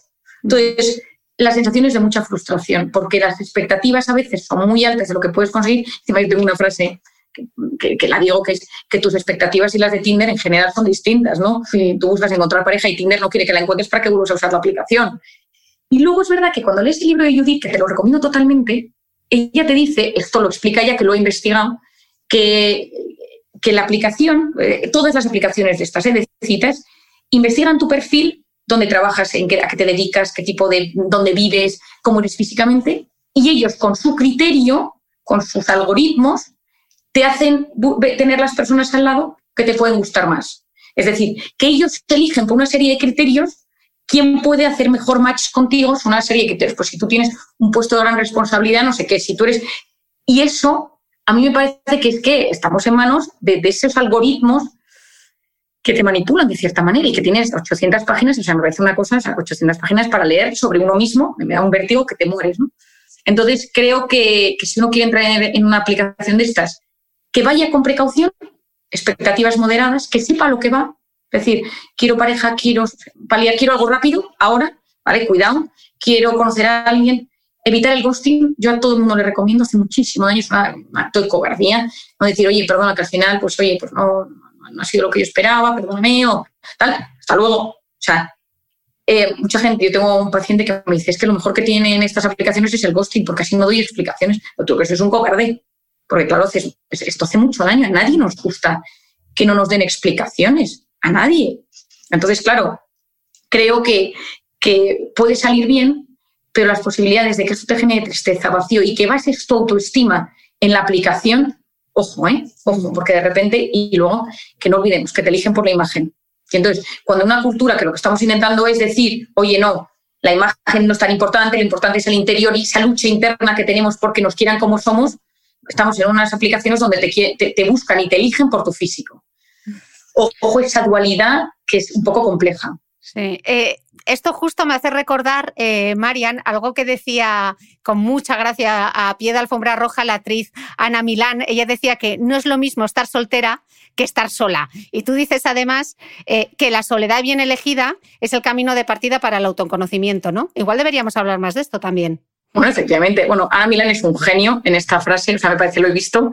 Su, su y esa mirada que pone al, al, despedirse de, los periodistas es que me parece espectacular, ¿no? Pero, pero sí, es decir, uno puede no tener pareja, pero está en un proceso de uno con uno mismo maravilloso de conocimiento, de crecimiento personal, de disfrute de los amigos o de la familia, cosas que a veces no haces cuando estás en pareja. Es decir, eh, a veces esa soledad uno piensa que es que siempre es como un estigma de pobrecito nadie te quiere. yo lo cuento en el libro que en una boda, estaba soltera, se me acercó la madre de la novia y me dijo, ay, pobre, pero seguro que te llega pronto. Y le dije, oye, pero escúchame una cosa, que nadie te, ha pedido opinión, ¿no? Pero nos lo dijo a las tres que estábamos solteras y una de ellas se quedó muy tocada, una de, mis amigas. Dígame, oye, que da igual, que ya nos llegará si nos llega y si no, pues oye, aprender a vivir en soledad, pero con, con, toda la, pues con, con, todas las herramientas que tiene esta vida tan apasionante, ¿no? Pero efectivamente, o sea, yo creo que Em, había un, yo tenía un apartado en el libro, que luego lo he ido desmenuzando y lo he puesto a lo largo del libro, que era sobre la soledad. Es decir, había investigado muchísimo sobre la soledad. Hay un libro del médico general de Estados Unidos que ha publicado justo en pandemia que se llama Juntos, el poder de la conexión humana, y trata sobre el problema de la soledad en el primer mundo. Es decir, todo lo que sucedió en el primer mundo debido a la soledad. Ministerios, dedicados en Reino, a la soledad. En Reino Unido tienen un ministerio, el Ministerio de la Soledad, ¿no? En, Japón, esto es una cosa que he contado muchas veces, en Japón hay gente mayor que delinque pequeños hurtos, pequeñas cosas para ir a la cárcel, porque en la cárcel hay planes, porque hay gente, porque cenas en un comedor con, presos, porque tienes actividades conjuntas y tú estás en tu casa solo todo el día, solo. Es decir, la soledad, ojo, ¿eh? es muy puñetera, pero la soledad bien enfocada, es decir, yo elijo ahora mismo estar solo o estar sola para crecer, para reencontrarme, para encontrar mi camino, para estar eh, bien conmigo mismo. Es decir, ese, ese camino de autoconocimiento en una soledad bien elegida es buenísimo. ¿Por qué?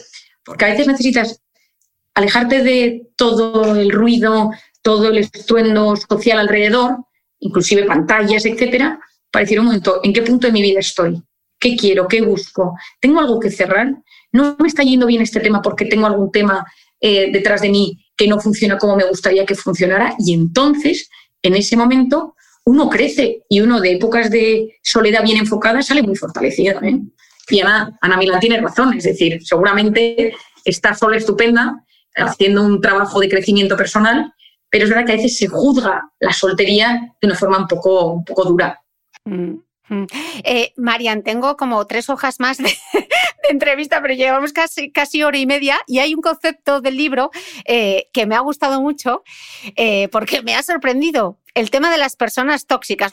Y tienes un planteamiento de las personas tóxicas que me ha gustado mucho porque tú dices que, que una persona no es tóxica de por sí, es tóxico el efecto que genera en ti. Y a mí esto me suena a cuando Patri Psicóloga dijo en este, en este podcast, tu madre no te estresa, te estresas tú.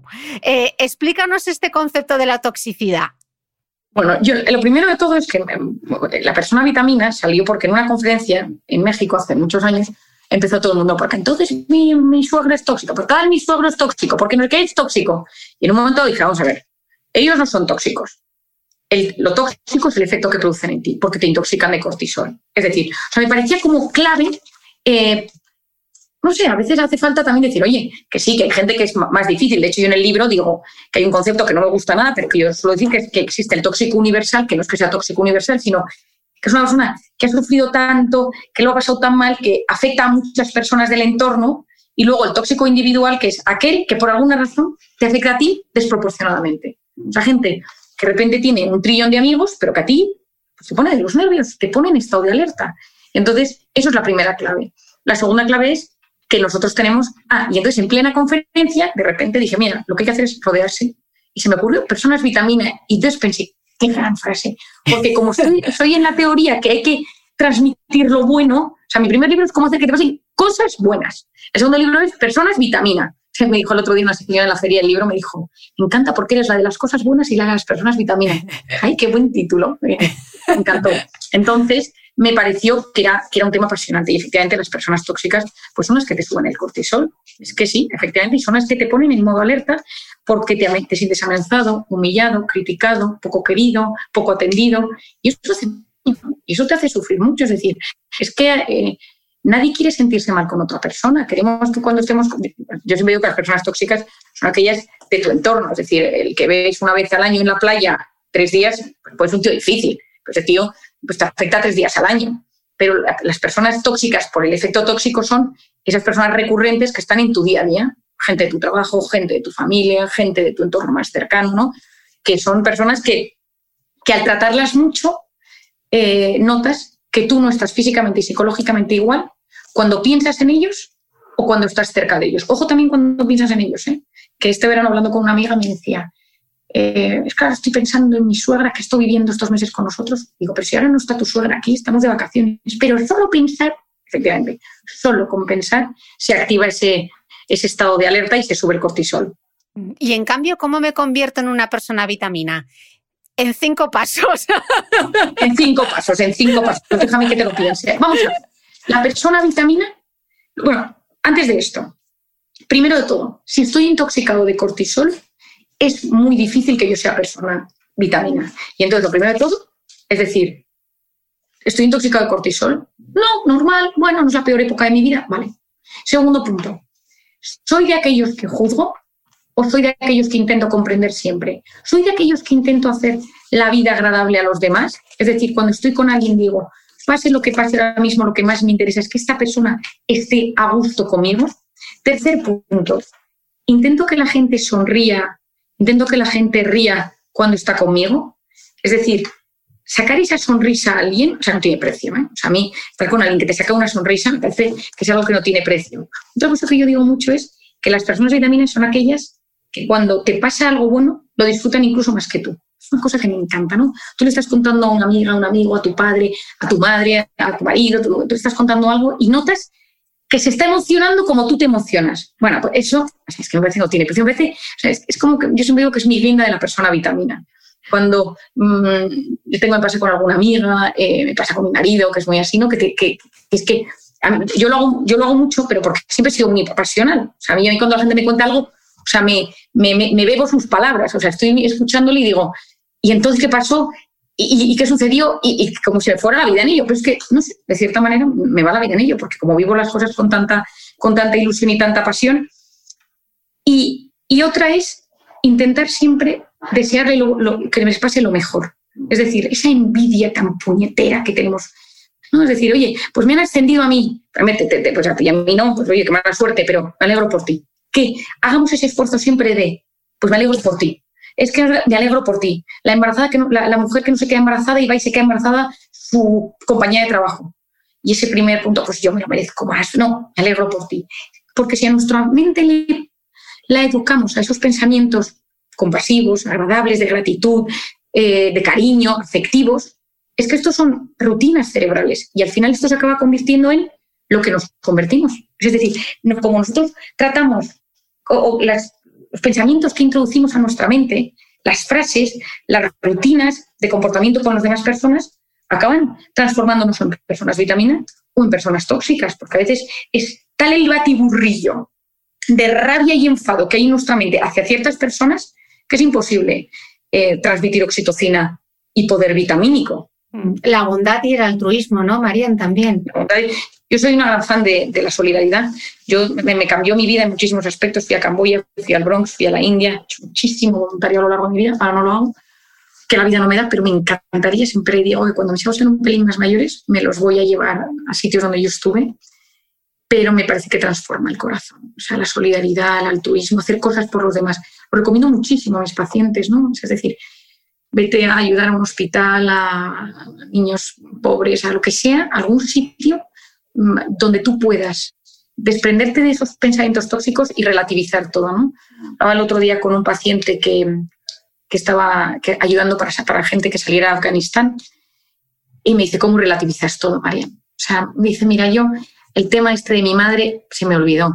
Tal, claro, si te vas a Afganistán, lo último que te acuerdas es de tus personas tóxicas de Madrid o de España o de tu pueblo. Es decir, es que todo lo relativizas y dices, oye, es que, es que la vida también hay que, hay que dar un puntito de perspectiva. Y estas cosas tan terribles que pasan en el mundo, Ahora estoy viendo el documental del, del 11S. ah, yo también, lo he visto de ¿Te parece brutal?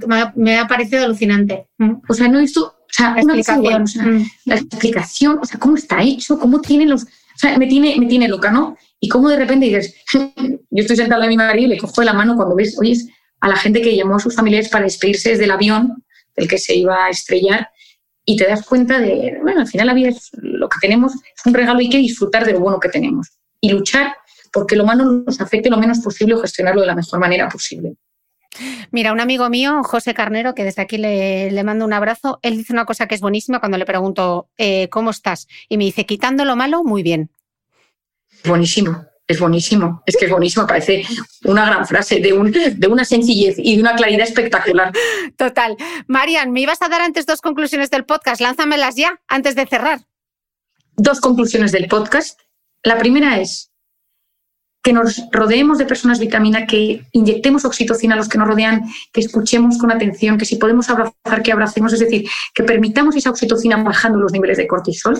Y la segunda es que no tengamos miedo a potenciar nuestra corteza prefrontal, es decir, a convertirnos en personas que no necesitan la gratificación instantánea, que pueden no depender de la pantalla, que pueden mm, pues poner la recompensa, que, leen un libro y lo leen con concentración y dejan todos los, los artilugios electrónicos, porque quien tiene mejor corteza prefrontal filtra mejor la información, sabe más de las cosas, sabe posponer la recompensa, sabe gestionar sus emociones y sus impulsos y encima, si te, te rellenas de oxitocina, te conviertes en una persona mucho más empática y una persona vitamina para los que te rodean. Qué bonito, Marian. Bueno, yo espero que como mm, no hay dos sin tres, hay una tercera oportunidad de vernos y esa vez compartamos espacio físico para que te pueda dar un abrazo de ocho segundos o incluso 16, que te debo dos. Cuenta con la tercera, me parece estupendo. Tenemos temas de sobra. De sobra. con la tercera, que me encanta.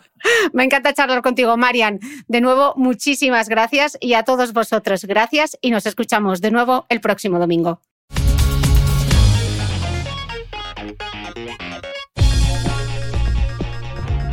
Si quieres recibir todos los domingos en tu email los apuntes de esta entrevista, un mega resumen con todo lo esencial de lo que te hemos contado, suscríbete a mi newsletter a micrófono cerrado por tan solo 0,96 euros a la semana. Además, accederás a mucho más contenido exclusivo. Suscríbete en cristinamitre.substack.com. Repito, cristinamitre.substack.com.